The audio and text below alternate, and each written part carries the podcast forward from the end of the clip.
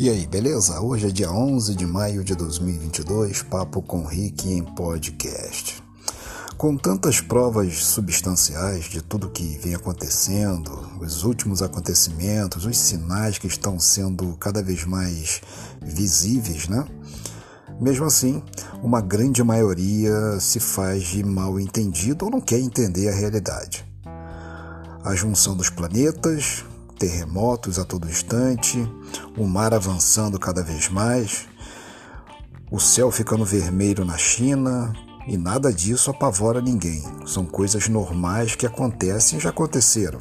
Quando foi que você, nesses anos que você vive na Terra, no seu tempo, você ouviu dizer do céu ficar vermelho, na cor de sangue? O que aconteceu na China foi realmente assustador.